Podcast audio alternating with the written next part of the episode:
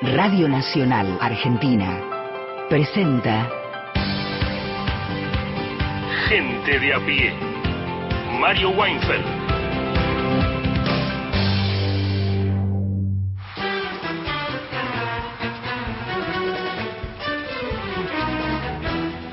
Buenos días, buenas tardes a todos y todas. Son las tres y siete minutos en el territorio de la patria, que como sabéis es amplio, es uno de los países, estados-nación más extendidos del mundo y sin duda, por lo menos para nosotros, el más bello. Estamos por Nacional, Nacional Folclórica, más de 20 emisoras que propalan a través del vasto, de ese vasto y precioso territorio patrio.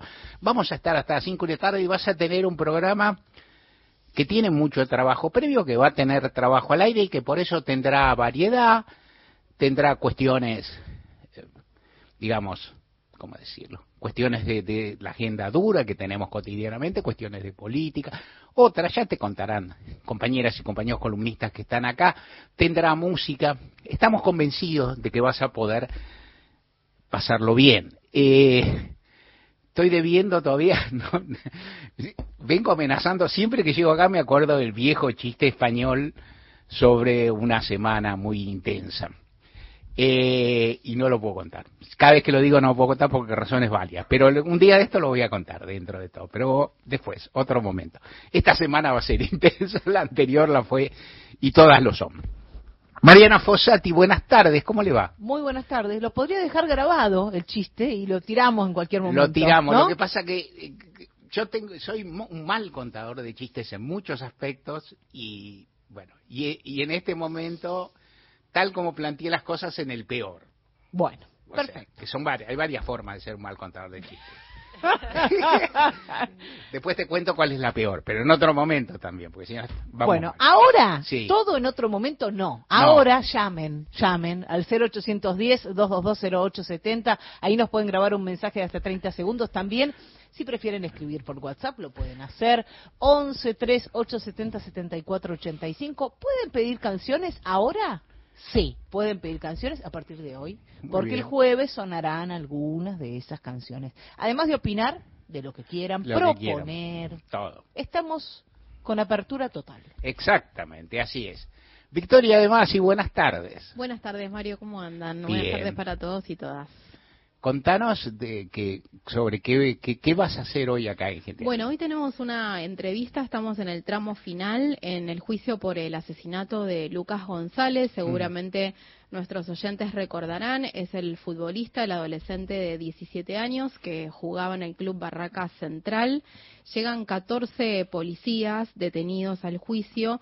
Tres de ellos están imputados por un delito gravísimo que no solo tiene que ver con el homicidio del jugador de fútbol, sino por su encubrimiento. Así que hoy vamos a hablar con Héctor, que es el papá de Lucas González. Muy bien. Eh, Gustavo Vergara, buenas tardes, ¿cómo estás? ¿Cómo estás, Mario? Muy buenas tardes. Bueno, vamos a estar hablando de un par de despedidas muy especiales que hubo este fin de semana, eh, de dos jugadores realmente que dejaron su sello en cada una de sus instituciones, tanto la de Maxi Rodríguez el sábado en Newell's Old de Rosario, como la de Riquelme ayer en la Bombonera fueron muy lindas, diferentes pero lindas ambas, eh, emotivas, y ya vamos a contar algo de ello, de la Copa Libertadores que se viene para River y para Boca, y alguna cosita más que ande suelta por allí. Pero lo más importante, el epicentro del fin de semana, fueron las despedidas de Román y de Maxi.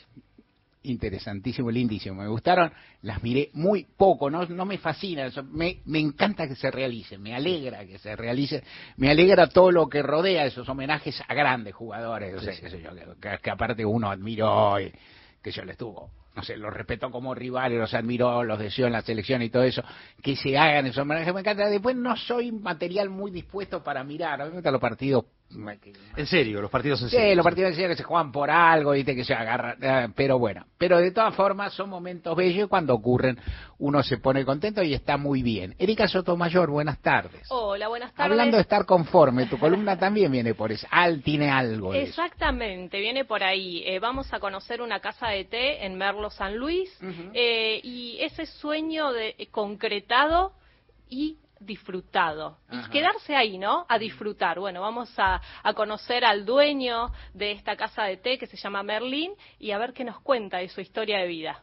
Y qué pedazo de lugar que es. Hace- bueno, no quiero decir, todo, casi todos los lugares, casi todos los, eh, casi todos los lugares del mundo hace mucho que no voy, casi todos los libros que leí hace mucho que lo leí, casi todo, todo ha sido hace mucho tiempo, pero qué pedazo, qué pedazo de lugar es Merlo San Luis. Eh, ahora sí, eh, por favor, Mariana Fossati, el título de mi editorial. Cierre. Certezas, desvole, ganadores, perdedores, empatadores.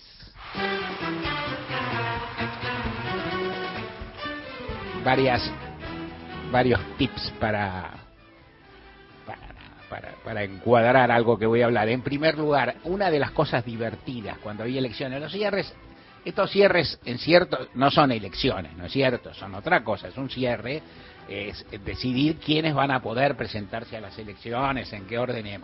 Cuando había elecciones, cuando uno era editor y no solo cuando era jefe, nosotros teníamos una paginita, nosotros teníamos página, tiene mucha letra siempre, pero hay una paginita que estaba dividida en recuadros más o menos chicos, recuadritos, somos periodistas, 15 líneas, 20 líneas, que era quién ganó y quién perdió.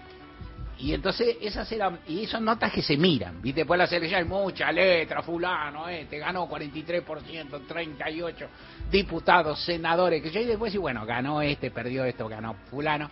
Y esas, sí, este, esas siempre había algunos que despertaban discusiones, o sea, uno puede ser, ser realista, Massa ganó, Massa ganó.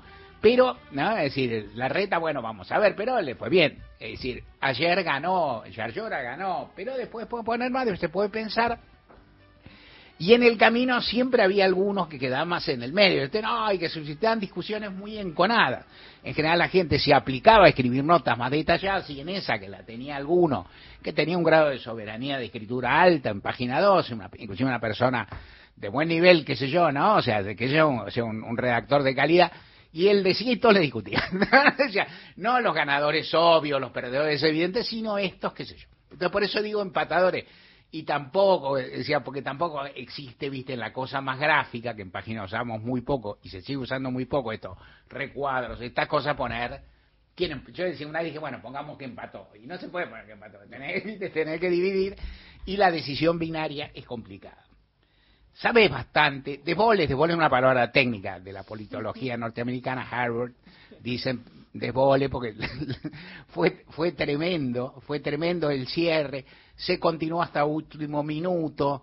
Vamos a seguir charlando de estos, estos temas, me encanta hablarlos con, con Martín Rodríguez cuando estamos acá. Yo he vivido, algunos no como protagonista, que no lo fui, pero sí como participante de quienes se presentaban a elecciones, he vivido alguno bello, tengo ganas de contar uno que he contado más de una vez, pero que me gusta, no va a ser hoy. Eh, pero este digo que te ofrezco, que no te ofrezco, que yo hoy leía, hoy leía en un diario, creo que en Clarín, algo así como que cuando estaban firmando, que se firma a ultimísimo momento, ¿no? Cierra a 12, estaban firmando a las 11 de la noche en el PJ bonaerense, el PJ bonaerense tiene que estar un poquito más organizado, terminar antes no. Y es, lógico que sea así, porque hay tiras y afloje. Y que uno decía, vos firmá, ¿y qué soy? Soy quinto diputado, séptimo, vos firmá, después vemos. A mí me parece un buen método, por lo menos no lo engañan, ¿no? O sea, digo, ¿existe eso? ¿O existe que te digan que vas quinto y después no? Nunca vas por arriba lo que, de lo que acordaste, digamos, eso es una, es un axioma.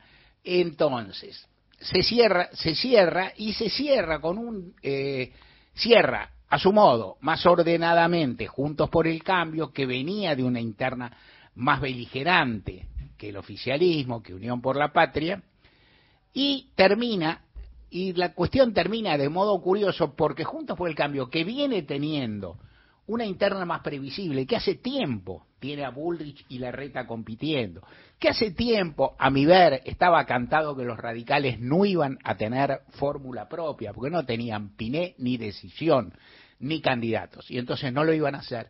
¿Vos sabías esto, Weinfeld? ¿Saber? No. Saber no sabés, porque la, los hechos se producen como se producen. Imaginar la tendencia, sí. Tener elementos de análisis, sí. Pensar, inclusive, yo qué pienso, no sé qué pienso, pero yo pienso que, creer que, que te vaya como Ernesto Sanz en una interna es bárbaro, es muy opinable. Digamos, ¿viste? Si vos vas a la interna porque tenés coraje, pues es un partido histórico, porque te comés los chicos cruz y sacás el 5%, no tiene mucha gracia y después cuando llega el gobierno y llega la hora de repartir, quedas muy afuera. Los radicales optaron por otra cosa que es por colocar, por disponer, por tener en las dos fórmulas presidenciales un candidato a vice. O sea, si gana juntos por el cambio, va a haber un presidente o presidenta de PRO y un vice radical, que son los lugares que han tenido desde hace largo rato. El peronismo que venía más tan faccioso y qué sé yo, arriba un camino contrario. O sea, viene peleado, viene peleado, viene peleado en el gobierno, viene peleado en la coalición, vienen discutiendo. Alberto Fernández y Cristina Fernández de Kirchner no se hablan literalmente desde hace más de un año, digamos, casi y una vez cuando un atentado contra Cristina, o sea, no se habla. Con ese, con ese antecedente, en un momento se ven al borde del precipicio y deciden, bueno, si no nos unimos, nos va a ir muy mal. Martín Rodríguez dice, que escribe sobre el tema una nota muy bonita ayer en Panamá, muy recomendable, Martín Rodríguez dice, este, Unión Popular se enfrentó a un destino muy peligroso, que era muy peligroso, que era la certeza de perder. Y entonces se unieron. Y a la vez, este, Juntos por el Cambio, se vio confrontado con un destino demasiado tentador. Los adjetivos son míos, la idea. Juntos por el Cambio se creyó ganador ante el tiempo y eso no le hizo bien.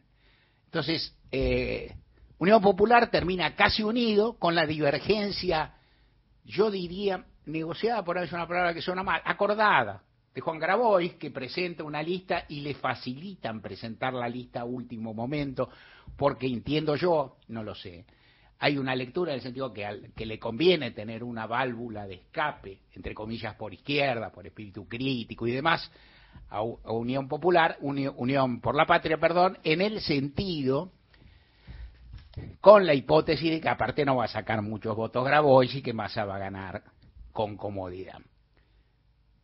¿Quién gana en Juntos por el Cambio? No se sabe, han llegado, han llegado de modo muy confrontativo. La impresión, cuando terminan las campañas, cuando terminan las campañas, cuando se llega a las elecciones, uno mira para atrás, claro, sabes el resultado. Como el resultado depende de lo que se hizo en el camino y demás, uno puede mirar quién tuvo el, fue el centro en la campaña, quién la dominó de alguna forma, quién fue más figura, quién la manejó mejor. A veces, a veces no, pero a veces sí. A, hoy la impresión dominante, que, no es, que es la mía y no solo, es que Patricia Bullrich ha crecido en detrimento de los Rodríguez Larreta en estos meses. O sea que hace un año tal vez Rodríguez Larreta pintaba como más viable para ganar y ahora se presenta Burr. ¿Esto qué quiere decir? Esto primero está sujeto a la prueba ácida de, la, de, las primarias. Dos, inclusive en segundo lugar está sujeto a la prueba ácida de las elecciones generales. Esto es lo que le da la impresión. Pero hasta ahora no ganó ninguno. Llegaron los dos, inclusive se han lastimado bastante y hasta ahí llegaron. En el peronismo hay una, hay una cuestión casuística que voy a hablar muy corto, que es, bueno, ¿qué pasó con la fórmula Eduardo de Pedro Guado y Juan Mansur? Estuvo un día presente y entonces y luego se dejó de lado. Esto es una maniobra, ¿cómo, cómo llamarla? Muy, muy poco ortodoxa, muy torpe, muy poco amigable o respetuosa, inclusive con, con los candidatos, y entonces ahí aparece, aparece a partir del cual se piensa, bueno, teorías conspirativas varias. Lo hicieron a propósito, en realidad. Está hecho a propósito la más, la más profunda, la más, la más hilvanada. Se hizo a propósito, o sea, lo, eh, plantearon esto para dinamizar, que catalizar, que saliera lo que saliera. Yo no la creo. Listo. Punto. Entiendo que se dice, te la cuento, no la creo. Para mí, efectivamente, la fórmula se largó, se puso y se produjo lo que cuentan muchos colegas, muchos, que están en distintos medios y que lo cuentan que es los gobernadores se alarmaron, pensaron que iba a salir todo muy mal. Uno de ellos, Gerardo Zamora, dicen todos, a mí me llega más o menos la misma versión, le dice a quien quiere escucharlo, que son varios, y al propio presidente le dicen la provincia nuestra, Guado no mire dos dígitos, esto va a ser una catástrofe, qué sé yo, y todos piden, y entonces Fernández en ese resquicio dice, bueno, eh, le dice, tiene que bajarse Scioli, tenemos que hacer una fórmula unidad para que vaya Massa, porque en esa altura estaba Scioli. Fernández afectaba estar distraído acerca de que Scioli era candidato suyo, pero era. Esto también lo dije hace varios días, lo que sea, no importa. Y entonces Fernández dice, bueno, ustedes pongan a Massa, yo pongo al vice y alguien, Dios, Dios que es piadoso, Fernández es creyente, Dios que es piadoso se ingenia para que Scioli no acepte. O sea, porque como, bueno, como Fernández no tenía ninguna intervención en esto, no podía. Y efectivamente eso se hace, y entonces se, se, se, sella la fórmula más Agustín Rossi, que tenía su candidatura dando vueltas, que en esos días no se acordaba, de quien en esos días nadie se acordaba, ni siquiera para hacer crónica, y que también tiene cercanía con Alberto Fernández. A todo esto, todas esas figuras son ministros del gobierno nacional, salvo Scioli, que es, que es embajador, ¿no? Es una cosa llamativa un gobierno que se tiene por tan fallido y tantas figuras que son candidatas a presidente y que todo el mundo da por viable, digamos, algunos prefieren uno, otros prefieren otro, pero que está por ahí. Se produce eso, se lanza eso y ahí se producen las reacciones previsibles en torno de masa de lo, respecto a los sectores que uno puede ubicar como más críticos, más quimeristas, más de izquierda, más progresistas, en fin, y las lecturas, ¿no es cierto? Y lecturas que se completan cuando se firman las listas de diputados y senadores nacionales en los cuales, sobre todo en provincia de Buenos Aires, tiene un predicamento muy alto el quimerismo. En particular en la provincia de Buenos Aires tiene muchos, muchos legisladores entrantes, ¿no? O sea, sobre todo hay que mirar las listas mirando un poco el potencial de los que pueden entrar. Hay muchos, hay inclusive, en tanto en, si se gana la elección en la provincia de Buenos Aires y entran dos senadores, unas pocas provincias donde el, el, peronismo puede recuperar una, porque ahora tiene una sola, la que tenía Cristina, y luego tuvo Tayana, y ahora tiene Juliana Di Tulio. Eh, podría entrar Juliana Di Tulio, precisamente una militante que es muy una, militante, una dirigente que es muy cercana a Cristina, el primer candidato jugado, el primer candidato en provincias Máximo Kirchner, los 10, 12 primeros puestos de candidato a diputados en la provincia predomina el kirchnerismo. Alicia Kirchner misma es candidata a senadora, primera en Santa Cruz, o sea que entra aún si pierde, ¿no? Es decir, en general los gobernadores meten barajas, sobre todo en las en las candidaturas obvias en las respectivas provincias, pero en general hay una preeminencia, hay una, o sea, en el reparto de diputaciones, sobre todo, y senadurías, hay una presencia importante del frente de, del kirchnerismo, perdón. ¿Quién ganó entonces? Bueno, a mi ver, todo esto se puede conversar. A mi ver, el que gana es Massa. Digo, el primero que gana es Massa, es obvio. Y diré más, hay una, hay un tipo de, de metáfora que no me gusta mucho, pero que en este caso puede caminar, que es la metáfora bélica o la metáfora del lenguaje bélico, la cual se llama estrategia, como asumís una batalla larga o una guerra o un enfrentamiento ¿no? en etapas, y táctica, que es lo que haces en un determinado momento. A mí me parece que para las lecturas de esto, y en general para lecturas periodísticas de este momento, hay una predominancia excesiva del último día. ¿Quién llamó a quién? ¿Cuál es el chat? ¿Cuál es esto? Bueno, yo creo que los hechos a menudo puede mirarse con un espejo retrovisor que tenga más alcance. ¿Cuándo, cuándo, quién siempre quiso que Massa fuera presidente? La respuesta es única, Massa. ¿Desde cuándo quiere ser presidente Massa? Desde mucho tiempo, pero muy básicamente desde que se propuso, y se propuso como, como pretendiente al Ministerio de Economía y a un pedazo del gobierno nacional, creyendo que le podía ir bien. Le fue bien en términos políticos le fue fenómeno, porque llegó. En términos económicos no le fue tan bien, pero llegó. Entonces, el que quiso es él, antes y después, y, en el, y lo quiso como estrategia, y en el momento táctico también se ingenió. Presionó al gobierno, palabra más, palabra menos, para conseguir esto. Yo entiendo que sí, aunque no diría de no conozco las conversaciones, entonces no me atrevo a decir qué quiere decir presionar, pero mostrar el malestar lo mostró, todo el tiempo dijo que había que hacer otra cosa y la hizo. A mi ver, en cambio, Alberto Fernández, que venía golpeado, consiguió en el último minuto una victoria táctica no menor, pero no tanto más grande que el volumen que tiene. O sea, la victoria fue, por lo pronto, que el quinerismo no figure en la fórmula presidencial. Segundo, participar, o sea, estar en el ajo en el último minuto. Tercero, colocar a algunas personas de su entorno muy cercano, que son pocas. ¿Pero por qué son pocas? Porque Alberto está muy abandonado, está muy solo. Entonces él dice, en el fondo, coloca a Victoria Tolosa Paz y a Santiago Cafiero en dos lugares la lista de diputados provinciales que van a entrar sin ninguna duda, no, pues si eso para un presidente es poco, lo que pasa el presidente tiene poco, antes tenía menos, o sea, el miércoles pasado tenía menos. Tenía que esperar que, que Scioli armara su lista y que a Scioli le fuera pasablemente, muchas cosas. Entonces quedó ahí. A mi ver, el sector quinerista, no quiero focalizar absolutamente en Cristina Kirchner, pero el sector quinerista queda bien colocado para tener una presencia parlamentaria, queda bien colocado para el supuesto en que se pierdan las elecciones, que es un supuesto posible, hasta factible, y para el caso de que haya gobierno con masa, no tiene muchas posiciones. No tiene muchas posiciones tomadas. No estoy diciendo que Massa se va a disparar, no lo sé. No estoy diciendo que Massa va a ser un gobierno contradiciendo a toda su coalición, cosa que, se encontraría en problemas serios, pues de dónde, dónde se apoya. Pero lo que estoy diciendo es que si Massa elige su gobierno, con las condiciones que se le atribuyen a Massa y la que yo creo, su capacidad de decisión, el individualismo que tiene, el modo en que formó el Ministerio de Economía. O sea, si Massa llegó al Ministerio de Economía en un gobierno formado azotado por dos fracciones que eran más poderosas que él, la del propio presidente y la de Cristina Fernández. Y armó lo que armó en economía, o sea, armó un espacio propio muy potente que no va a armar si va a ser presidente. O sea, no va a ser un presidente como Alberto Fernández, si lo fuera, va a ser un presidente con más decisión, con más peso, que va a tomar algo así como la manija. ¿Hay presidentes así? Claro que sí, algunos buenos, algunos malos, pero hay presidentes que dominan y que están muy presentes en la gestión. Otro día te cuento para mi ver quiénes están del todo en la gestión y quiénes no de los presidentes que fueron. Para mi gusto, claramente, que yo, Néstor Kirchner era uno de ellos, tal vez uno de los que más estaba. Carlos Menem y Raúl Alfonsín tenían otros criterios. Menem conducía fuerte, pero dejaba ser, porque había muchas cosas que le eran ajenas. Menem no está en todos los detalles de gestión, está en lo básico ni te digo cuál es lo básico, no quiero ni hablar mal ni hablar bien.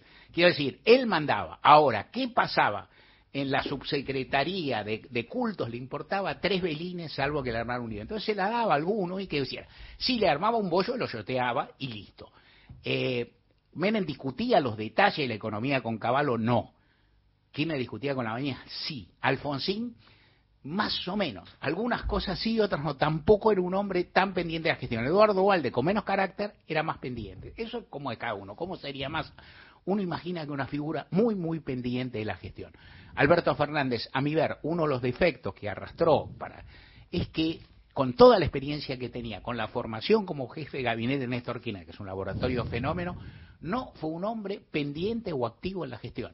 ¿Por qué no lo fue? O sea, no estuvo detrás de los temas con la dinámica y la presencia y la presión que es necesario tener. ¿Por qué lo fue? Otro tema, otro punto. A mi ver, dentro del Frente de Todos, vence Massa, vence merecidamente para mí, de un lugar muy extraño Agustín Rossi, que queda como vicepresidente, otras especulaciones quedan para más adelante.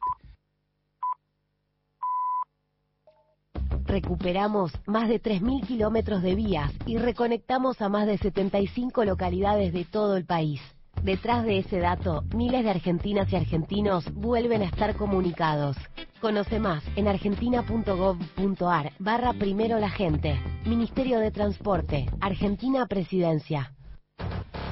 Ombu, inversión tecnológica en calzados de seguridad. Ombu, caminamos el futuro. Calzados Ombu, nuestro liderazgo a tus pies. La ley 27.610 reconoce el derecho de las mujeres y otras personas gestantes a acceder a la interrupción del embarazo hasta la semana 14 de gestación inclusive. Los procedimientos son gratuitos, seguros y confidenciales en todo el territorio nacional. Pueden realizarse en el Servicio Público de Salud o a través de las obras sociales y entidades de medicina prepaga. Impedir el acceso a la interrupción voluntaria del embarazo es violencia contra la libertad reproductiva. Ante consultas u obstáculos para acceder a la práctica, podés asesorarte llamando al 0800-222-3444 del Ministerio de Salud de la Nación o a la línea 144. Decidir es tu derecho. Decidir es tu derecho. Ministerio de las Mujeres, Géneros y Diversidad de la Nación junto a RTA. Radio y Televisión Argentina. Con el plan de pago de deuda previsional, ahora es más fácil jubilarte.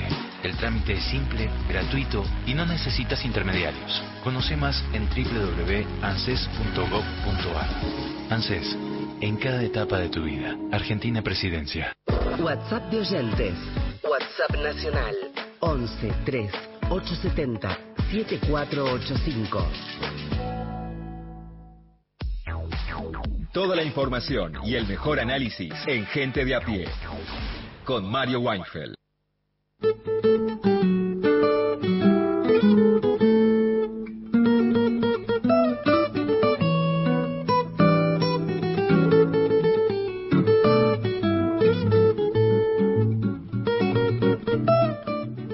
Acá en Gente de a pie, son las 3 y 35 a todo esto.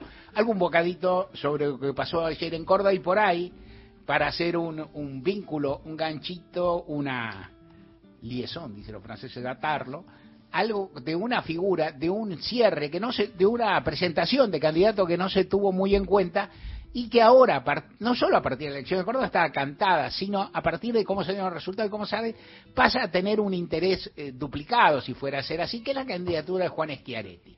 Juan Schiaretti, evidentemente, no es un candidato muy entrador a nivel nacional, es muy fuerte en su provincia, es menos entrador inclusive que Juan Manuel, José Manuel de la Sota, que era la figura de su sector, y que nunca consiguió, que tuvo mucha intención y que tuvo mucho recorrido buscando su candidatura a vicepresidente con Antonio Cafiero, a presidente contra Massa en una ocasión, con Massa, perdón, en una interna que libró y que perdió en 2015 y entonces fue de vice, a presidente en 2003, en la que estuvo en, ronda y dicen todos que no medía en un episodio que a mí siempre me parece raro porque dicen no medía de la sota y yo no puedo creer que midiera Néstor Kirchner.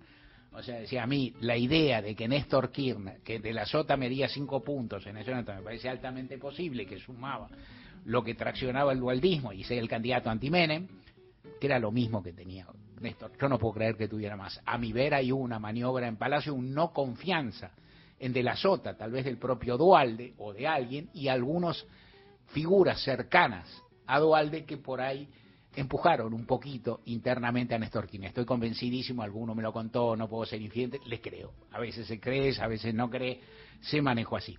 En cualquier caso, De la Sota intentó muchas veces y no pudo llegar y era una figura, era la figura principal de ese, de ese binomio, con carisma, con, este, bueno, y que también tuvo que pelear varias veces y perder varias elecciones con el radicalismo para llegar a la gobernación y es que Areti venía, y que Areti en general se quedó en los límites de su provincia, las últimas veces, eh, a partir inclusive del, desdichado fallecimiento en un accidente del gallego de la Sota, es que Areti empezó a insinuarse a formar parte virtual de esa, de esa coalición de peronismo este, razonable, federal, presentable, y ahora se presenta como candidato no puede, entiendo yo, en principio, no da la impresión que pueda mover el amperímetro a gran nivel, pero puede sacar unos votos importantes a Juntos por el Cambio en Córdoba. Después la seguimos porque ahora Victoria de Masi tiene un reportaje.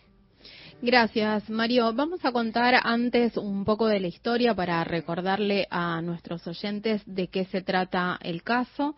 En la mañana del 17 de noviembre de 2021, Lucas González, junto a otros tres compañeros de, fútbol, salían de la cancha eh, Cacho, que es un pequeño predio que tiene el Club Barraca Central. Eh, esa mañana habían entrenado. Salieron en su auto, Lucas no conducía, iba en el asiento del acompañante.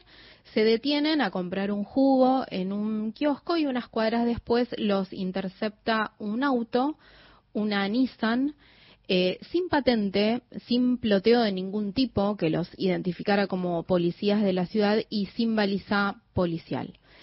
Em, bajan tres agentes y arranca una balacera contra el auto en el que iban los cuatro jugadores de Barracas.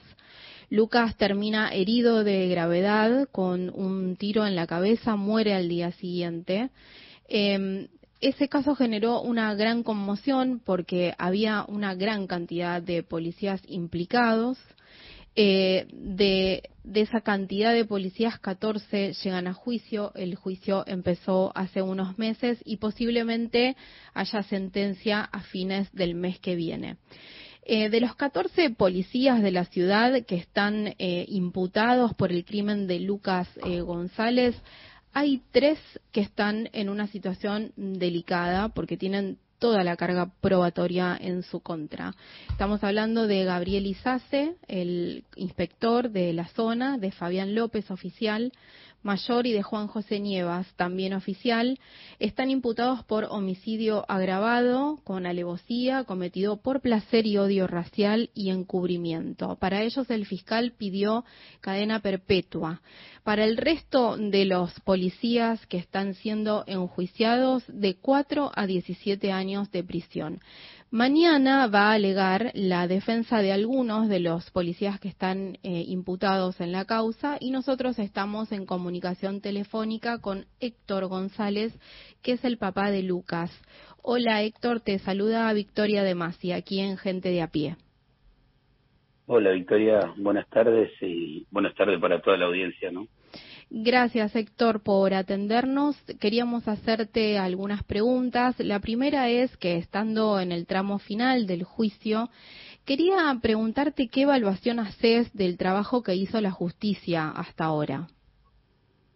No, la verdad que, sin palabras, un trabajo impecable para la justicia de hoy, ¿no? Eh, eh, fue muy muy pronto, eh, salió todo a la luz, el juicio se elevó a juicio rápido gracias al, al labor de del señor fiscal de instrucción que es eh, Leone Gómez Barbela y bueno, junto con nuestro abogado que es impresionante, eh, el doctor Gregorio Dalbón, ¿no?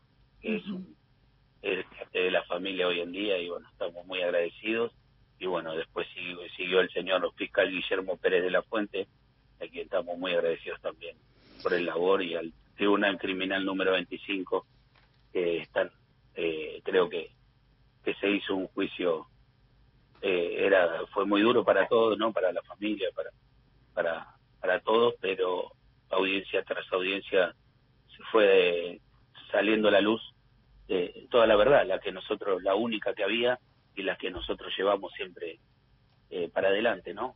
Se Bien. comprobar todo.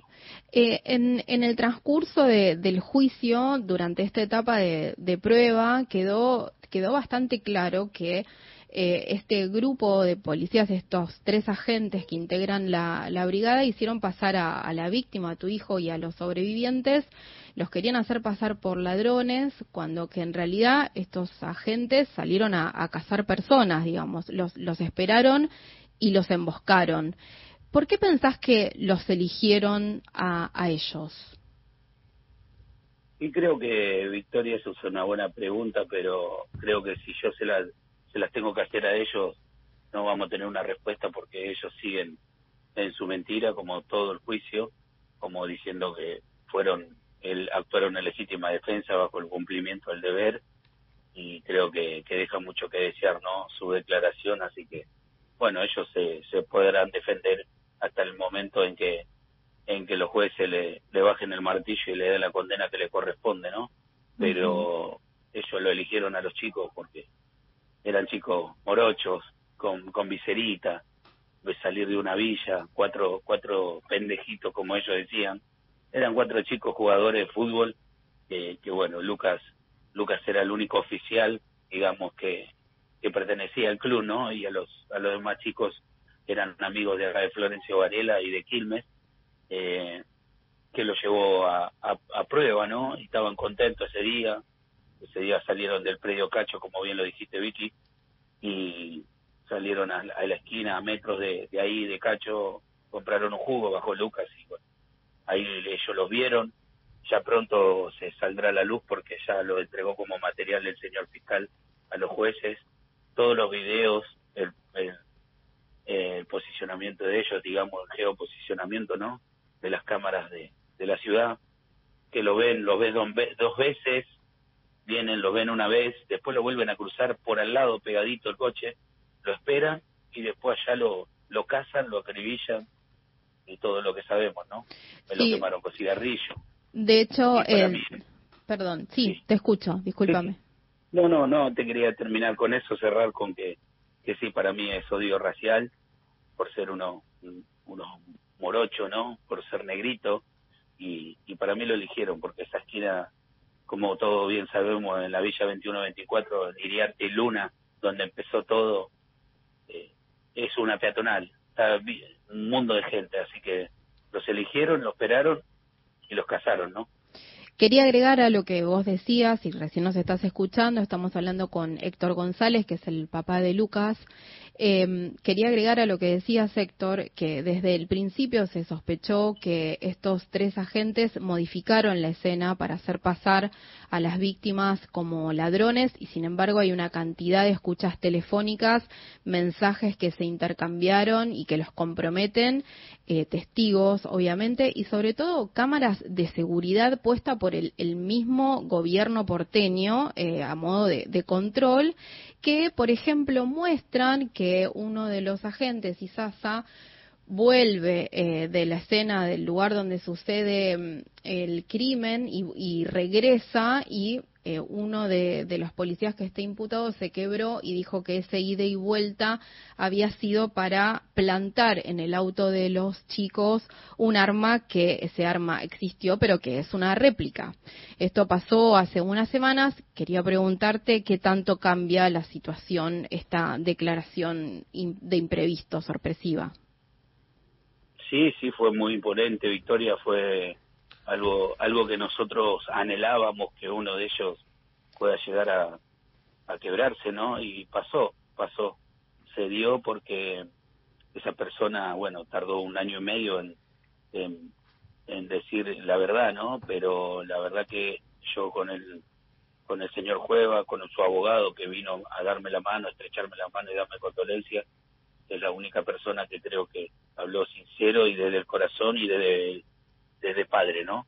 Porque también con su miedo puedo entender que, eh, que no quería pertenecer a, a esa coartada, a ese encubrimiento, que todos se cerraron y esta persona, como bien dijo él en su declaración, lo soñó a Lucas, eh, eh, sentía su respirar todo el tiempo, entonces es como que, que eso hizo, lo llevó a que, que pueda decir la verdad, ¿no?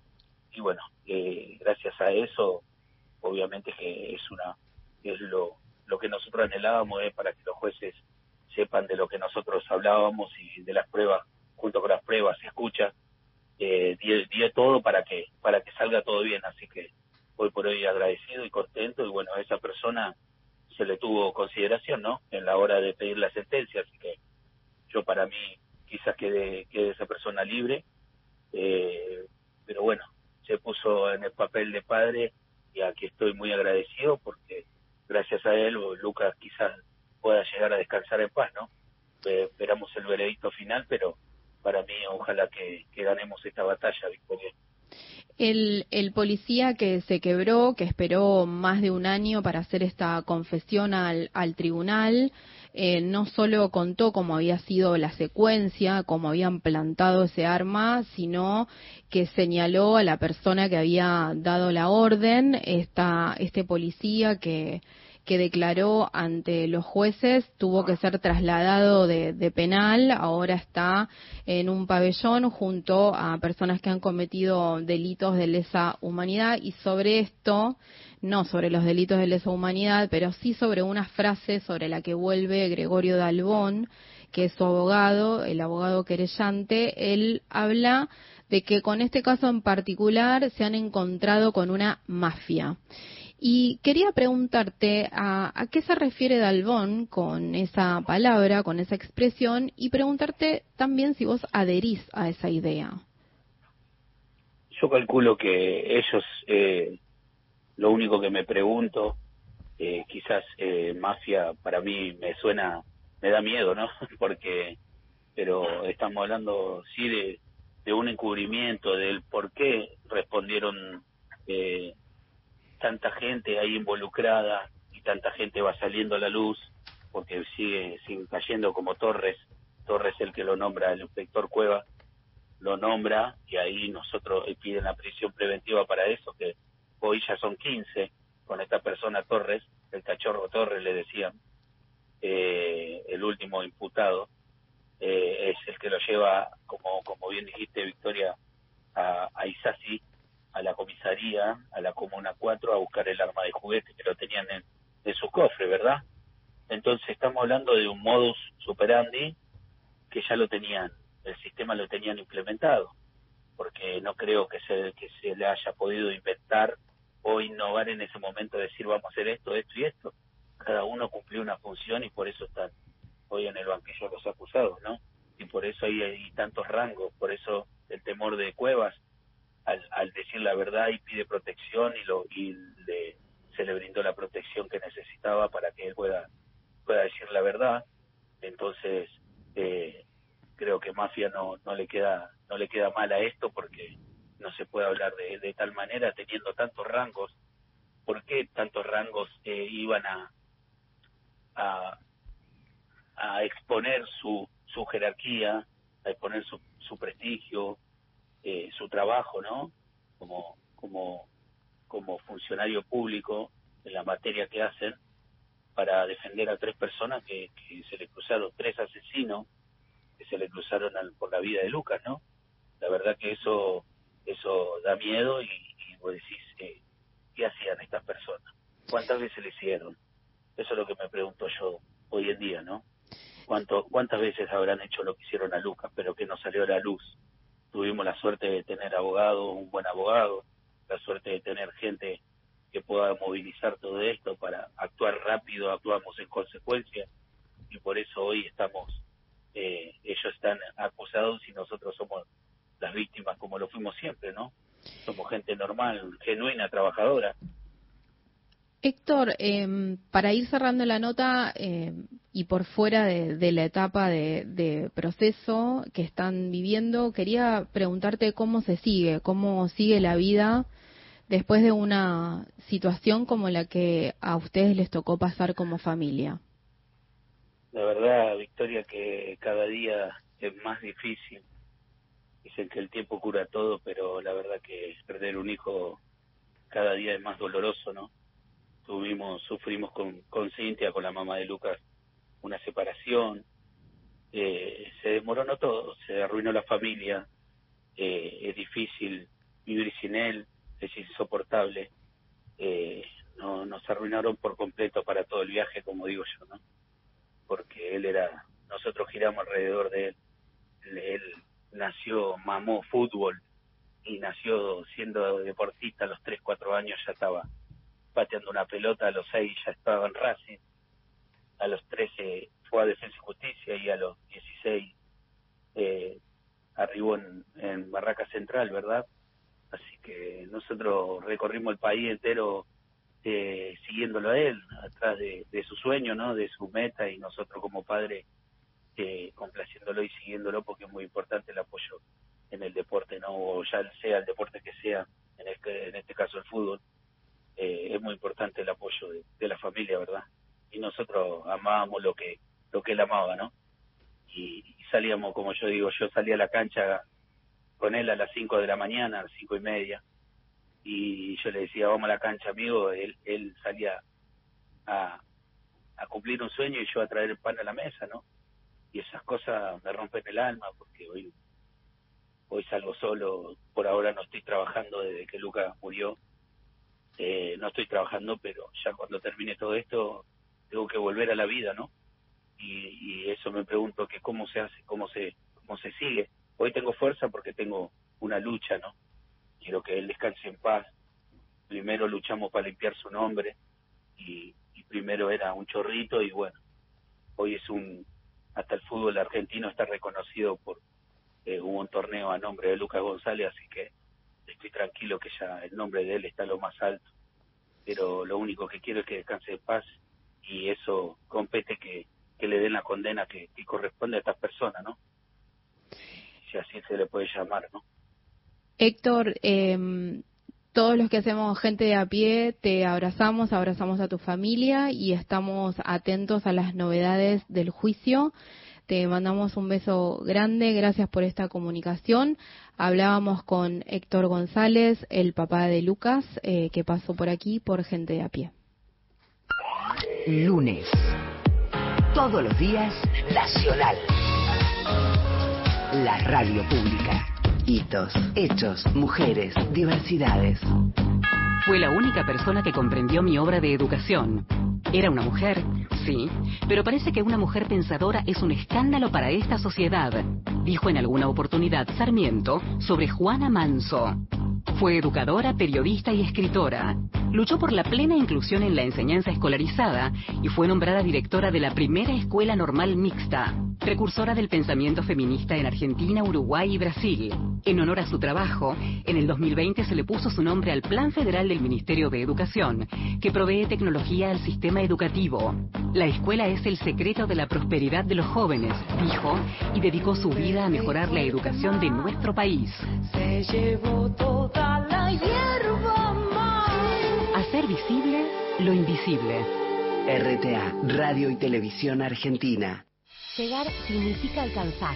Es poder proyectar un futuro, cumplir un sueño. Logramos un nuevo objetivo, entregar la vivienda 100.000. Y seguimos construyendo. Más información en argentina.gov.ar barra Hábitat. Ministerio de Desarrollo Territorial y Hábitat. Argentina Presidencia. Temporada invierno. Nacional. Todos los climas. La radio pública. Pequeños grandes hábitos. Separar los residuos y dejar los reciclables limpios y secos dentro del contenedor verde son pequeños hábitos que podemos sumar para empezar a generar grandes cambios. Juntos podemos construir un futuro mejor. Conoce más en buenosaires.gov.ar barra Ciudad Verde. Brazos abiertos. Buenos Aires Ciudad. Elegís. Todos los días. La radio pública.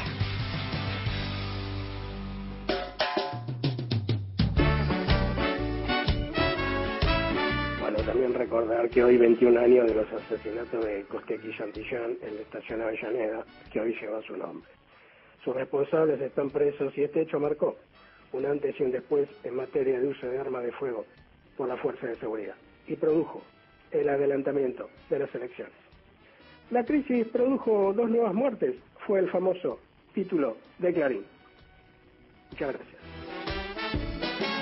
Mensaje de Mónica desde Olivos, me parece que se pasaron de rosca con la rosca y el proyecto y el programa y coso la tocaron a Cristina y no se armó ningún quilombo y nadie puso el cuerpo. Y ya que Massa fue uno de los artífices de que Macri llegara a la Casa Rosada y destruyera el país sin importarle nada el sufrimiento del pueblo en pos de su ambición presidencial de ahora en más que se haga cargo de arreglar el desastre de la deuda que él contribuyó a contraer como mínimo. Saludos a todo el equipo, te lo leí completo, Mónica de Olivos, porque después se queja. Se queja Mónica. Sí, la gente Pero Mónica así. manda muy buenos mensajes, elige muy buenos temas. Hacerlos un poquito más corto, Mónica. Bueno, un he mensaje pedido más. mensajes enteros. He pedido temas musicales. mensajes. Tengo un mensaje más de Dale. Luis de Becar, dice, a Grabois y los que están con él no los conozco, pero a Volnovich, Tolosa Paz y Cafiero sí los conozco y no los votaré nunca más. Mensaje de Luis desde Becar. Redondeo con algo que está por ocurrir, que, que- que tiene su interés, que es el primer acto de Sergio Massa en campaña. Un acto peculiar, porque es el acto, se recupera, por así decir, un, un avión de la Fuerza, un avión argentino que se utilizó para los vuelos a muerte. Una cosa espantosa, estaba, tenía un destino, no la vamos a contar la historia acá, la han contado varios periodistas, mi compañera en página 12, Luciana Bertoya, muy, muy bien, se recomienda.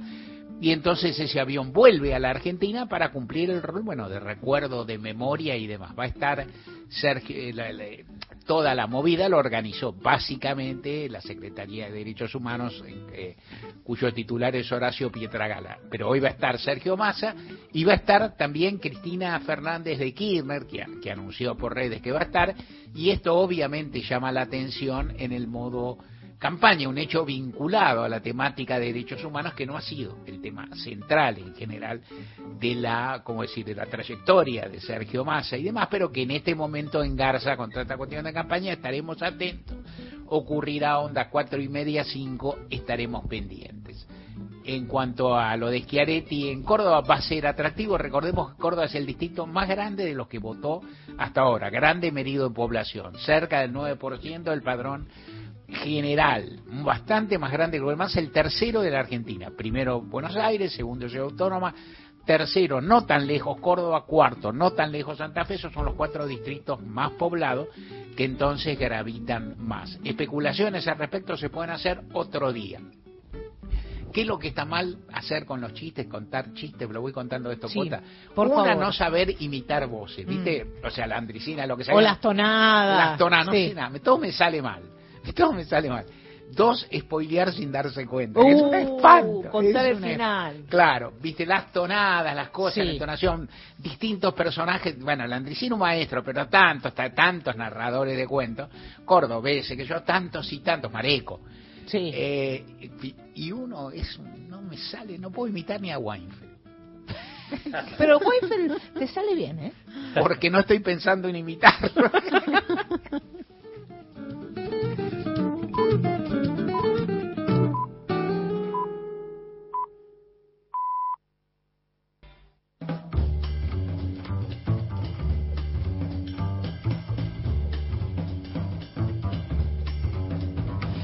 El equipo de gente de a pie está integrado por Mario Weinfeld en la conducción, en la producción Paula Nicolini, Erika Sotomayor y Miguel Fernández. En la operación, en la operación técnica.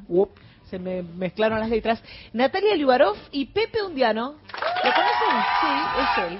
Ese aplauso me parece que, llega con delay, es un, un aplauso para... Erika Sotomayor. Sí. Sí. Ahí está. Ahora llegó bien, sí. Eh, en el control central de Radio Nacional, Luciano Chiquito Profili y Hernán Abella. Las y los columnistas son Lorena Álvarez, Victoria de Masi, Mariana Enríquez, Miguel Fernández, Hernán Fredes, Juan Manuel Carg, Paula Nicolini, Martín Rodríguez, Beto Solas, Erika Sotomayor, Gustavo Vergara y Gerardo Villar en la locución Mariana Fossati. Enloquecieron los aplaudidores. Sí, los aplaudidores están desatados. Sí.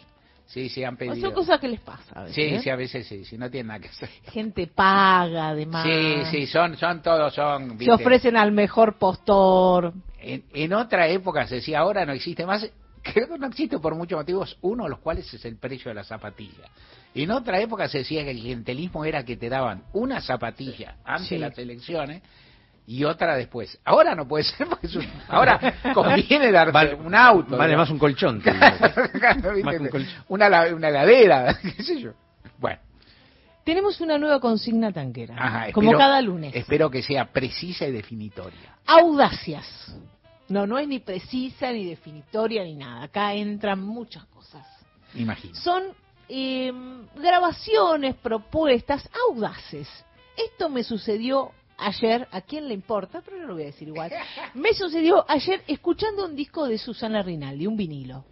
El disco se llama Buenos Aires, París, y es del año 1979. Y venía todo bien, bueno, una cosa, otra cosa, algunas cosas en francés, eh, porque mm, este, este disco, que es del año 1979, eh, fue grabado en París, en el Olympia de París, en el, el gran teatro, eh, producido por eh, Eddie Barclay, que es un fue un productor muy importante eh, que trabajó con Jacques Brel, con Charles Aznavour, un tipo de primera línea de la música francesa y que además hizo un, un sello discográfico y lo produjo ese disco y lo editó. Bueno, venía bien con algunas cosas en francés, eso tal vez nos llamaba un poco la atención y de repente suena algo absolutamente disruptivo. Y quiero que ustedes se sorprendan, no voy a hablar más, así que vamos a sorprendernos juntos.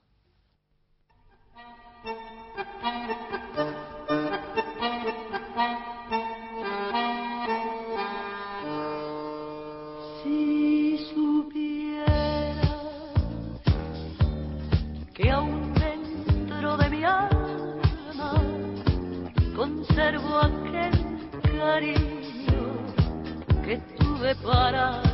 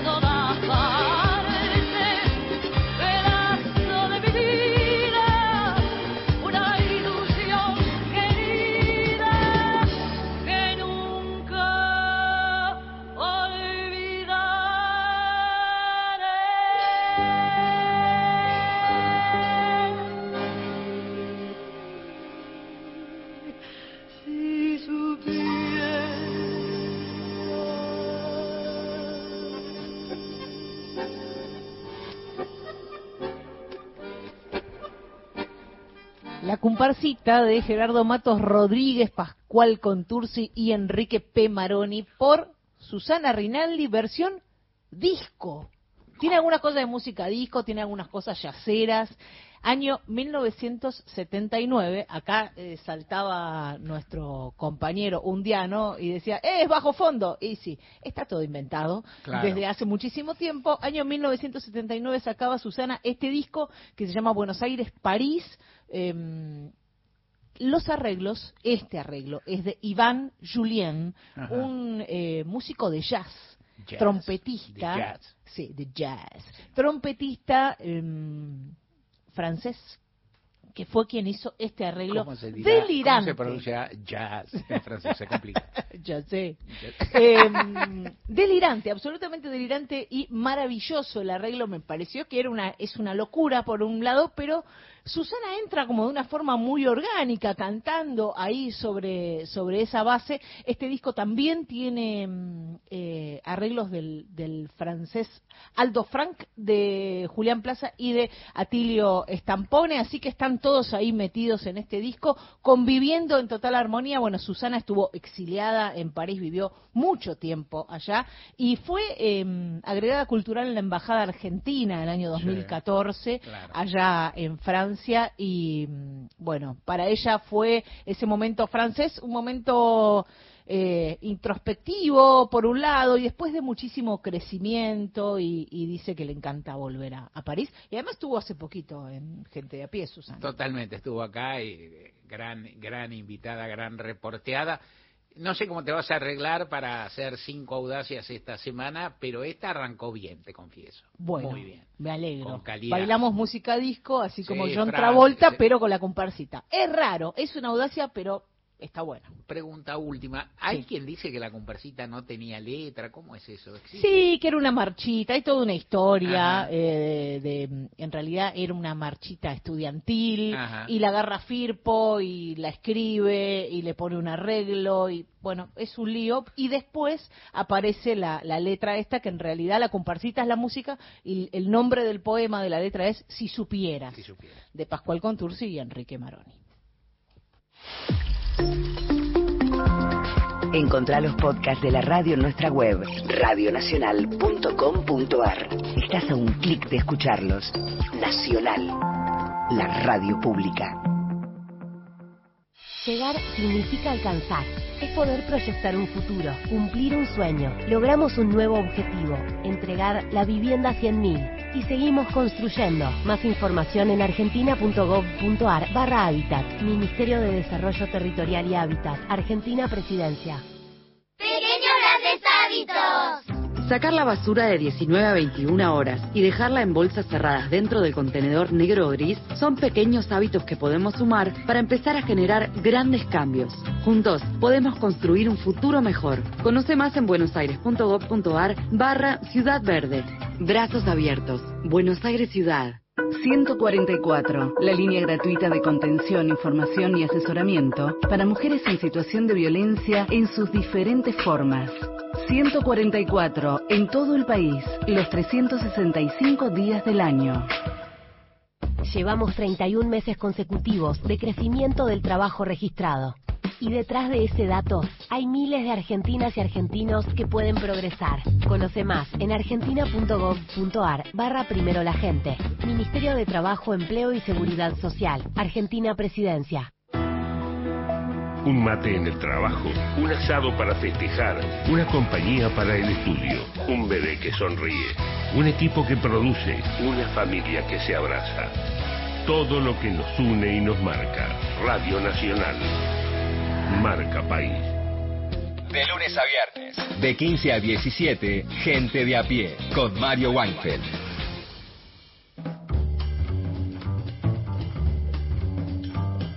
Gustavo Vergara, te escuchamos. Muy bien, eh, Mario. La verdad que en 24 horas sucedieron dos hechos muy significativos para nuestro fútbol, para los amantes del más popular de los deportes en Argentina. La despedida de Maxi Rodríguez el sábado en el coloso Marcelo Bielsa y la despedida ayer por la tarde-noche de Juan Román Riquelme en la bombonera, su tan querida eh, bombonera. tuvieron un hilo común estas dos despedidas, que evidentemente fue un hilo común muy importante, impactante, trascendente y significativo para todos los que concurrieron, que fue Lionel Messi, ¿no? El campeón del mundo, el mejor jugador de todos, para muchos el mejor de todos los tiempos, estuvo presente en el homenaje a su amigo Maxi Rodríguez. Fue un momento de gran incertidumbre el que se vivió en Rosario, porque estaban dando las alineaciones, en ninguna de las dos figuraba Messi, y Messi no aparecía. O sea, que los hinchas de Newells pensaban que más allá de que concurrieron masivamente para ver el espectáculo global, por supuesto, pero fundamentalmente querían ver la perlita, ¿no? El, el monito este, arriba del paquete que era eh, justamente la presencia de Lionel Messi, que se produjo. ¿eh? Por sorpresa entró ya vestido eh, de futbolista y la verdad es que eso provocó una de las grandes ovaciones del día sábado porque la gente de Newell's no quería perder que su ídolo, porque es un ídolo muy particular, no llegó a jugar en primera división en Newell's, pero todos piensan que Messi es hincha de Newells, todos piensan que Messi se va a retirar en Newells, y bueno, no digo que opacó este, la despedida de Maxi eh, Rodríguez, porque Maxi Rodríguez es un emblema futbolístico en Newells y quedó para, como sellada su imagen para todos los tiempos. Bueno, la presencia de Messi, la verdad que fue algo extraordinario, metió tres goles, hubo tres momentos cumbres en, en ese partido. El primero fue cuando obviamente apareció Messi y nadie lo preveía y se produjo la mayor ovación.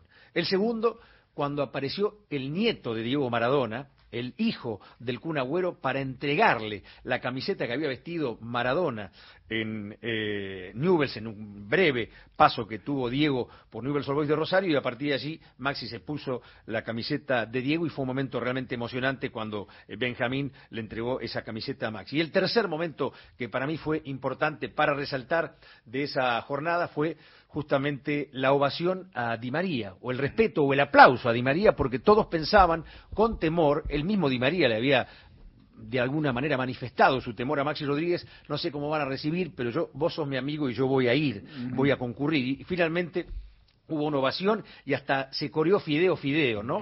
Lo que habla a las claras de que la verdad es que el público de Newell se comportó de una manera muy correcta, que ojalá alguna vez se pudiera llegar a comportar así tanto el de Newell como el de Central, que han impedido en los últimos tiempos que un clásico de Rosario se lleve a cabo con alguna normalidad, que se ha impedido, por supuesto, para la eternidad, creo yo, que haya público de los dos, en algún escenario, en algún escenario hipotético de fútbol de los próximos años, y la verdad es que fue un momento emotivo ese, ¿no? Eh, la ovación a un canalla por naturaleza como Di María, la ovación por la presencia del nieto de Maradona entregándole la camiseta a Maxi, y la ovación máxima, por supuesto, para Messi, el mejor jugador para muchos de todos los tiempos, obvia ovación previa a Maxi Rodríguez, que es uno de los estandartes, uno de los cuatro o cinco tipos más queridos en la historia de Newell's Old Boys de Rosario, uno de los que estuvo fue el Tata Martino, que también es un hombre clave en la historia del equipo rosarino, y estuvo presente Mario Nicasio Sanabria, Ajá. aquel que fuera gran jugador de Newell, gran jugador de Boca, campeón del mundo con Boca en el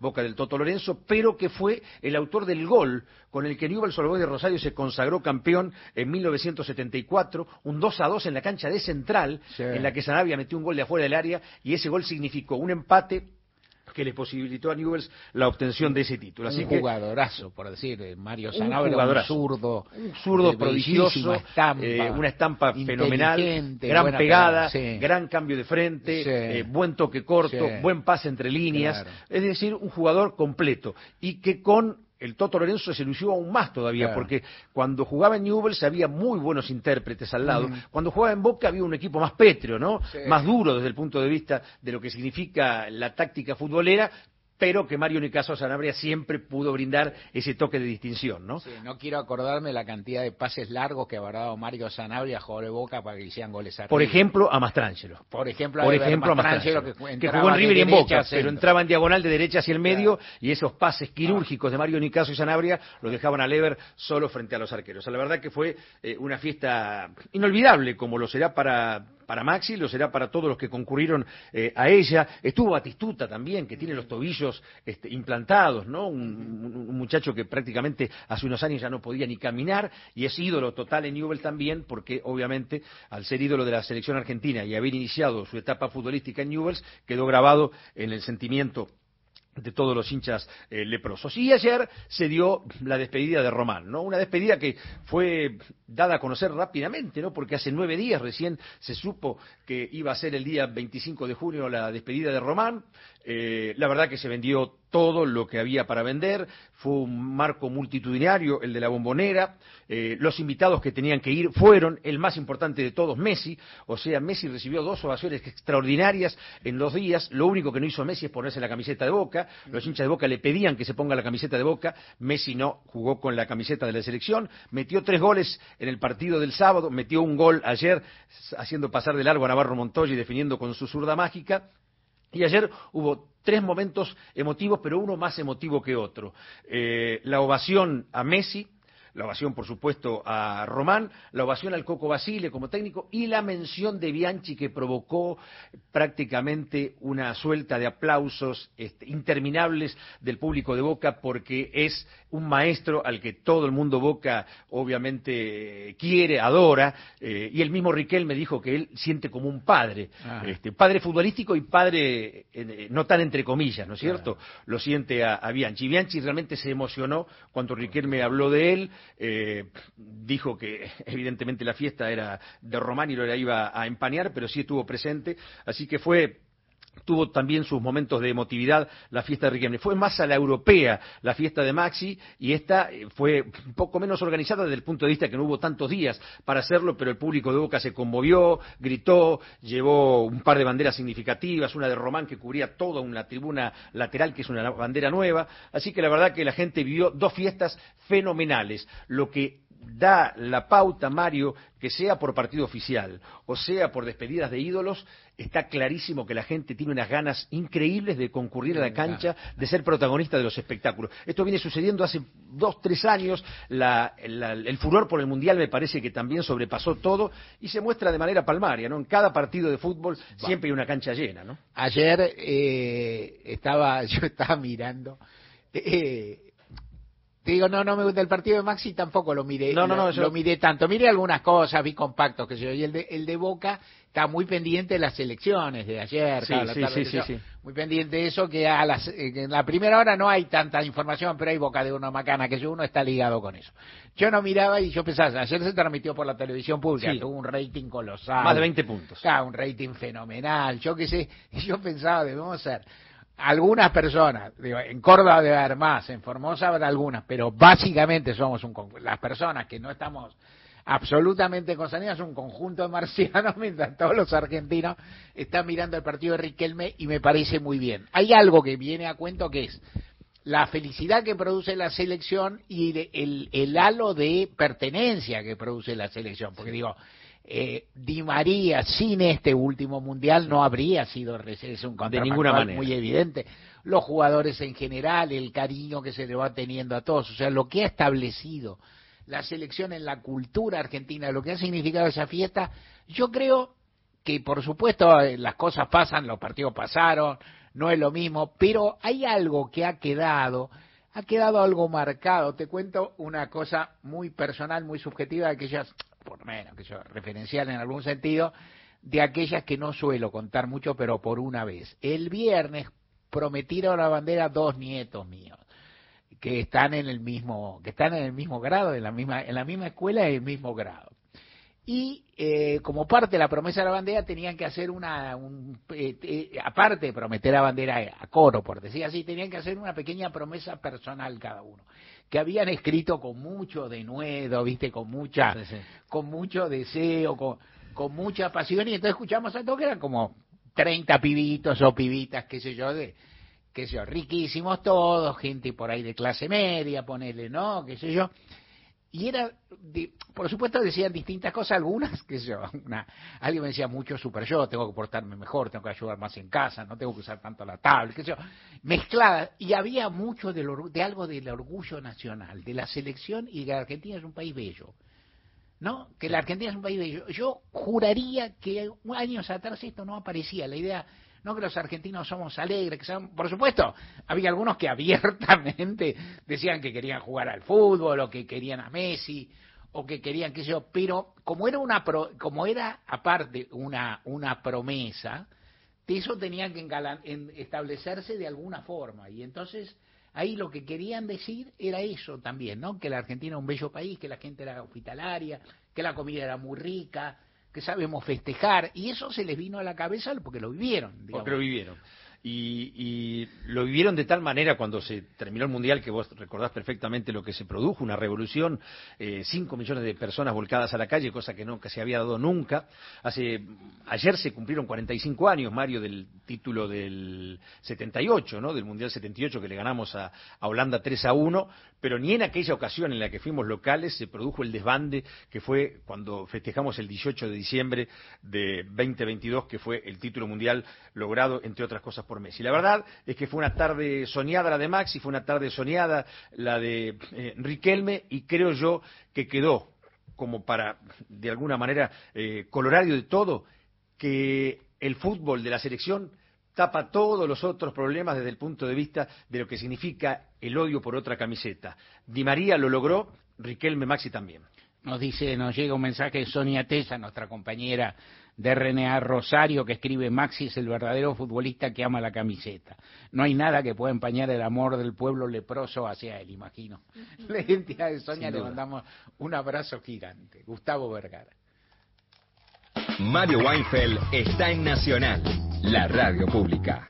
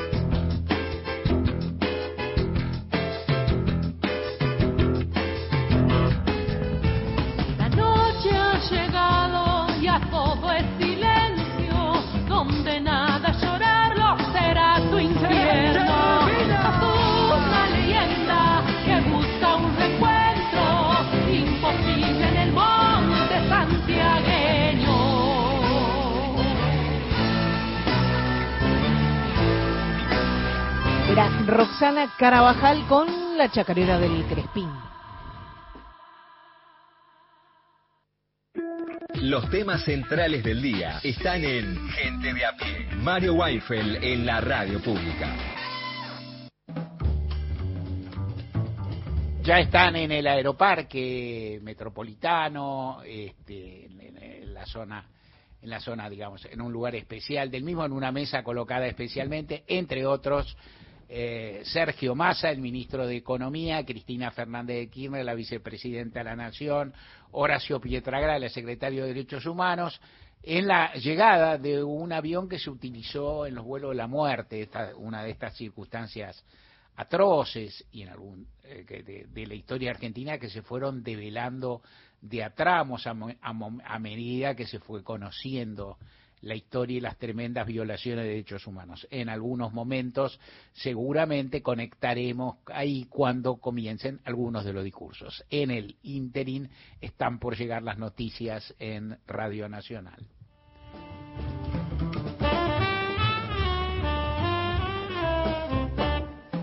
Llegan ahora sí las noticias de las cuatro y media de la tarde con el servicio informativo de Radio Nacional por AM870, Radio Nacional Folclórica y más de 20 emisoras de todo el país.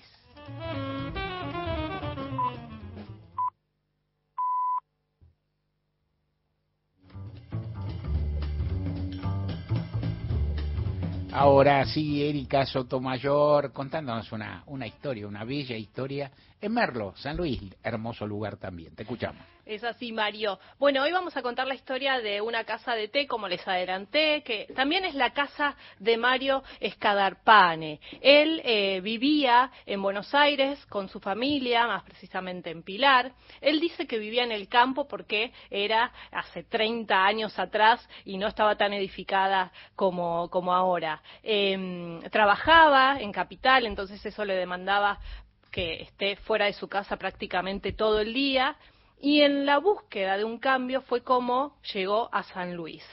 Escuchemos ahora a Mario Escadarpane que nos cuenta acerca de este cambio. Y un poco la idea era también esa, ¿viste? Yo me iba a la mañana, volvía a la noche muchas veces y Pedro, mi hijo mayor, que ya había nacido, no lo veía siempre durmiendo. y bueno, ahí un poco la idea fue buscar un lugar donde poder compartir más la vida, tener una vida más más normal, por decirlo de alguna manera. Y bueno, así fue que, que entre San Martín de los Andes, una isla en el Tigre y Merlo, elegimos Merlo, porque yo ya lo conocía, eh, el clima mucho, mucho que ver tuvo, y bueno, acá de a poquito, yo llegué acá, empecé limpiando terrenos, después hice de todo un poco, pero mm, vendí huevos por la calle, vendía huevos casa por casa, por docena. Eso fue muy gracioso, pero está chocho, la verdad, siempre disfrutando. Una vez instalados en Merlo, San Luis, llegó Merlín, la casa de té que fue y es el emprendimiento de la familia. Así lo cuenta Mario. Este, hace 35 años que vivo acá en Merlo. Bueno, vinimos con, con la idea de, de hacer este pequeño proyecto gastronómico, eh, hotelero, digamos, eh, y bueno, lo fuimos llevando a cabo muy a poquito. Eh, empezamos con una pequeña casa de té, donde recibíamos a la gente también, en ese momento hacíamos cabalgatas, después empezamos a hacer almuerzos solamente por pedido, y hasta llegar a lo que soy, que, bueno, después de todas las transformaciones que sufrió, eh, seguimos dando almuerzo, merienda, cena y hospedaje. Eso es lo que hacemos. Merlín, el nombre Merlín viene del mago Merlín, porque bueno, fue como un paralelismo entre nuestras vidas de transformar lo que había, de lo que transformar la realidad en, en, algo, ¿no? Muy lindo. Y, y también esto de dar, de abrirse a, a compartir, ¿no? Lo que destaca a Merlín es que está inmersa en el medio de la naturaleza. Esta casa de té está eh, allí, en una colina, es un lugar de desconexión total o, mejor dicho, de conexión plena con la naturaleza. Los que visitan Merlín coinciden en que es un rincón encantado, muy íntimo, silencioso y noches de ensueño, porque lo que tiene es eso, que cuando vas a cenar eh, prenden velas ¿no? En la mesa tenés prendida una vela, es todo como muy, muy íntimo, es muy, muy, muy tranquilo eh, y además ofrece eh, a los turistas disfrutar de la variedad de tortas, de té, bueno, y de platos especiales cocinados por Mario, por su propio dueño. Pero bueno, todo esto muy lindo, porque recién lo escuchábamos a Mario que hablaba de transformar, ¿no? Bueno, En septiembre del 2021, Merlín, la casa de té y la casa de Mario sufrió un incendio. Entonces eh, se incendió completamente, ¿no? Solo quedaron eh, las habitaciones en donde brindaban hospedaje. No hubo heridos, no hubo pérdida, pérdidas eh, humanas, sino que solo pérdidas materiales. Y así lo cuenta Mario. Eh, hace un año y medio, más o menos, se incendió. Era todo, eso lo habíamos hecho todos nosotros, de troncos y, bueno, todo madera y sufrimos un incendio y, y bueno, quedó se, perdimos todo, quedamos sin nada. Tenemos todavía las cabañas, o sea que bueno, por lo menos con eso pudimos ir saliendo adelante. Y eh, empezó un proceso de reconstrucción, primero de demolición, de orden, de, bueno, todo lo que implica un incendio, ¿no? Que, que te desbasta.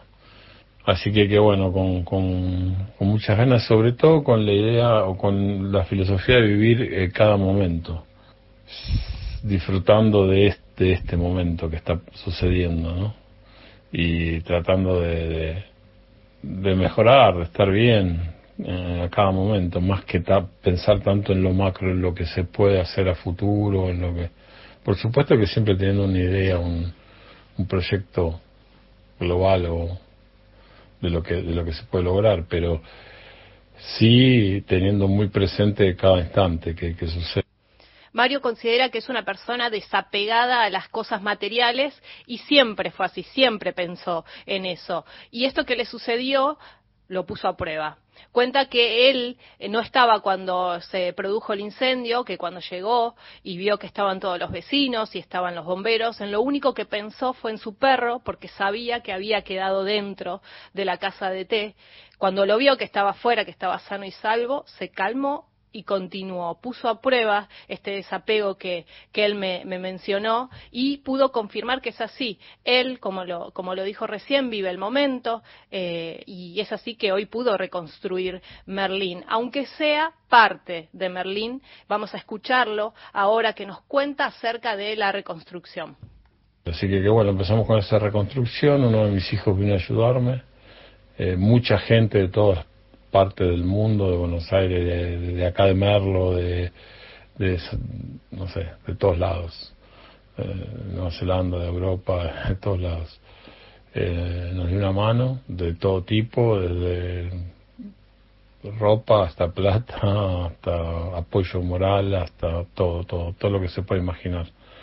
Y bueno, también mucha gente que, que la, los amigos de Merlín que siguieron viniendo, que también un poco tiene que ver con, con esto de que Merlín no es una propiedad nuestra, sino que es de, todas las personas que han tenido experiencias aquí, que son muchas y, y que imagínate que en 35 años eh, han venido de niños, han vuelto grandes, eh, todavía sigue pasando, ¿no?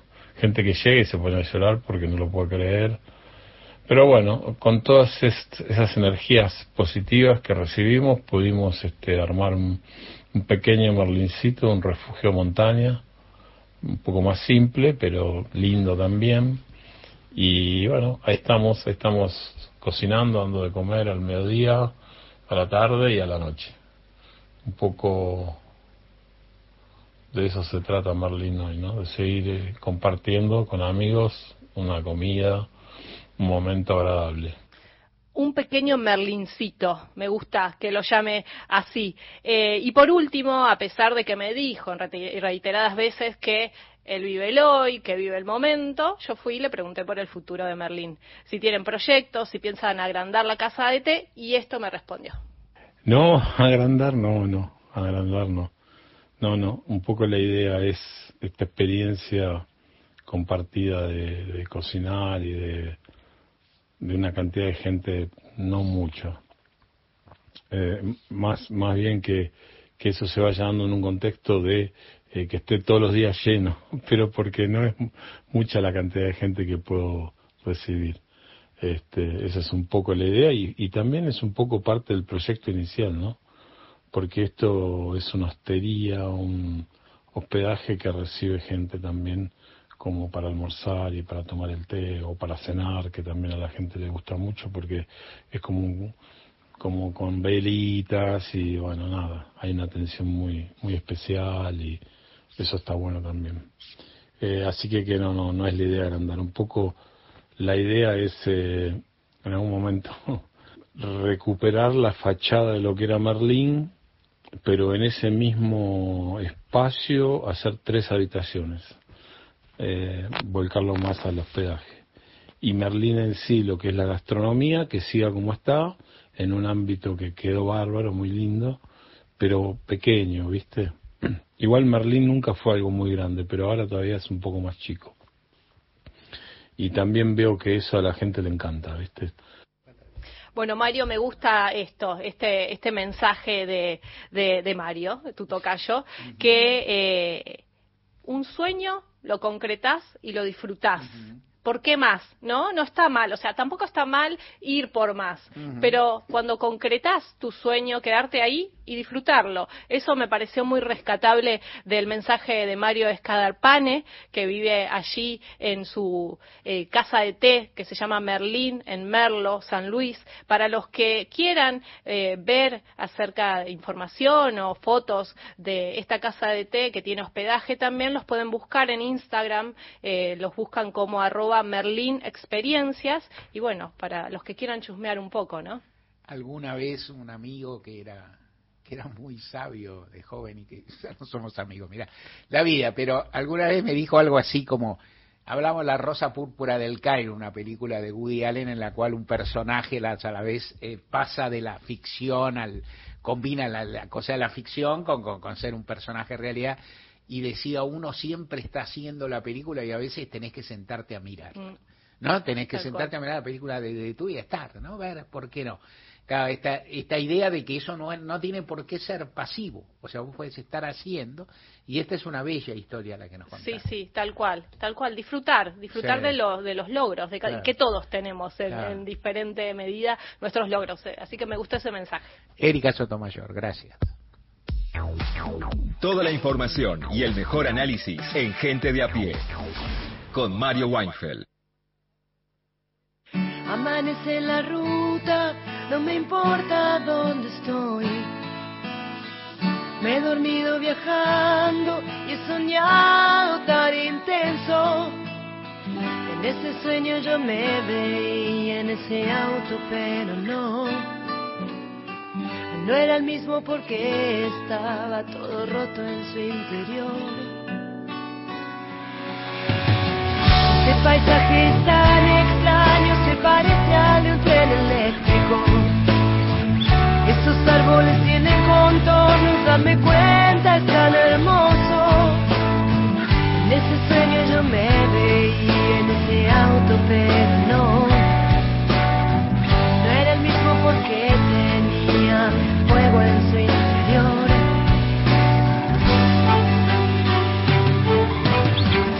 A medida que aceleramos, mis recuerdos me estremecen.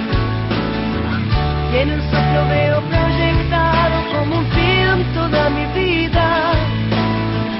Ya no sé si el cielo está arriba, abajo, dentro de mí. Y aunque el paisaje sea tan extraño, creo haber estado aquí. ¿Dónde voy?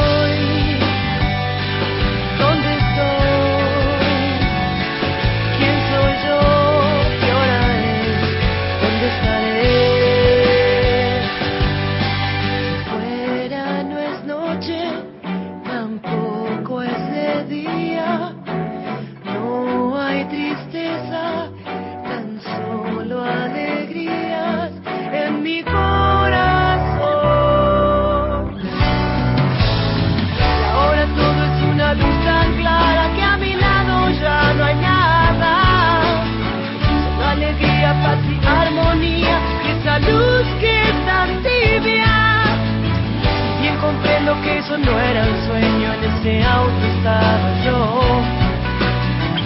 Y ese auto estaba todo roto y con fuego en su interior. ¿Dónde voy?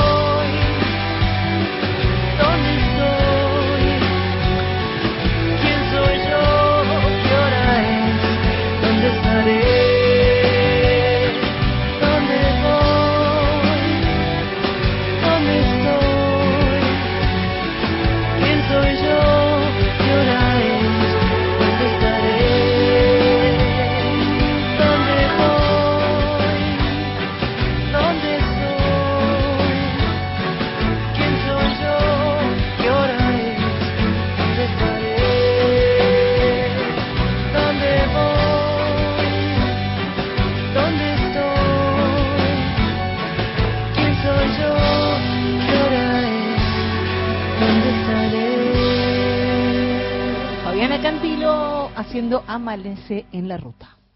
Mario Weinfeld está en Nacional, la radio pública.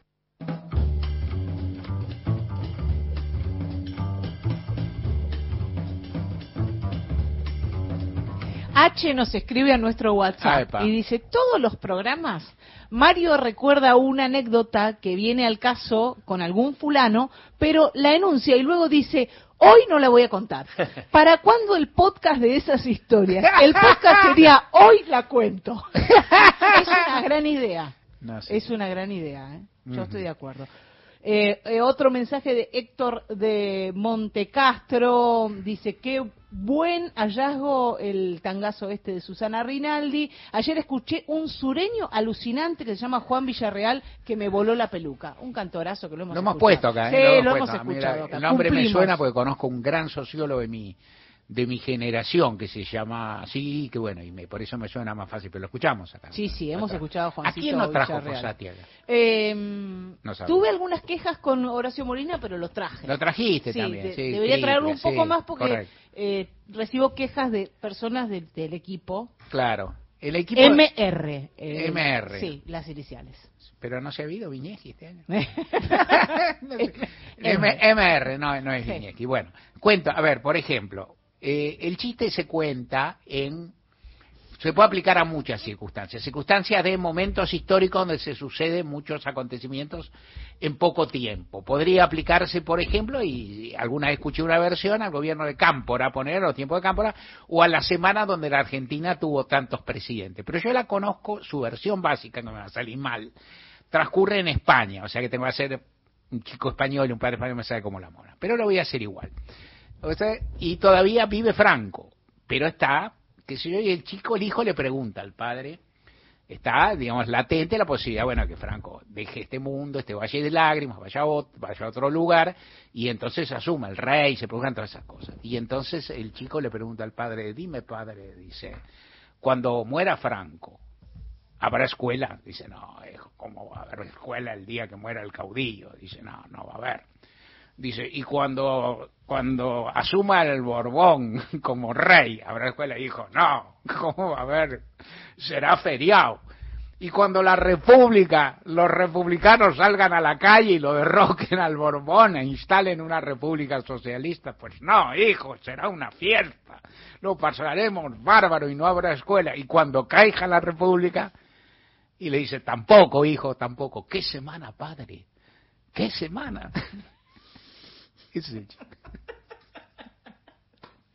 De lunes a viernes. De 15 a 17, gente de a pie, con Mario Weinfeld. y que hoy hoy lo contamos y, y tan amigos y vuelvo un poquito apenas informarte primero una cuestión viste que te recontra cumplimos un toquecito a todo lo que hemos tenido en el programa lo que es habitual y la entrevista que hizo Victoria de Masi una entrevista cuidada trabajada pensada con el con, con el, per- el, el- el protagonista conocido que siempre me hace pensar Victoria qué inteligente, serena y centrada es tanta gente en la Argentina, La verdad que sí. ¿no? Qué bien habla ese hombre. Sí, uno podría pensar que en una situación como la de él estaría desesperado pidiendo condenas eh, imposibles y la verdad es que lo que pide es una condena justa y un juicio justo, ¿no? Y que está conforme con cómo está actuando la justicia también. Y a la vez cuenta, se define como una persona genuina, que es una forma hermosa de, de, de describirse, y después cuenta, ojo, que está sin trabajar, que está consagrado a esto, y que un día tendrá que volver, y que no sabe, que es, es formidable. Bueno, de lo de la entrevista que hicimos me quedo con una frase que es él salía a buscar un sueño y yo salía a buscar el pan y así se organiza una familia. Mm. Y cuando una de las dos partes se cae, bueno, ¿cómo sigue uno en esa circunstancia nueva que te plantea la vida? Y aún así no enojarse. De lunes a viernes. De 15 a 17, gente de a pie, con Mario Weinfeld.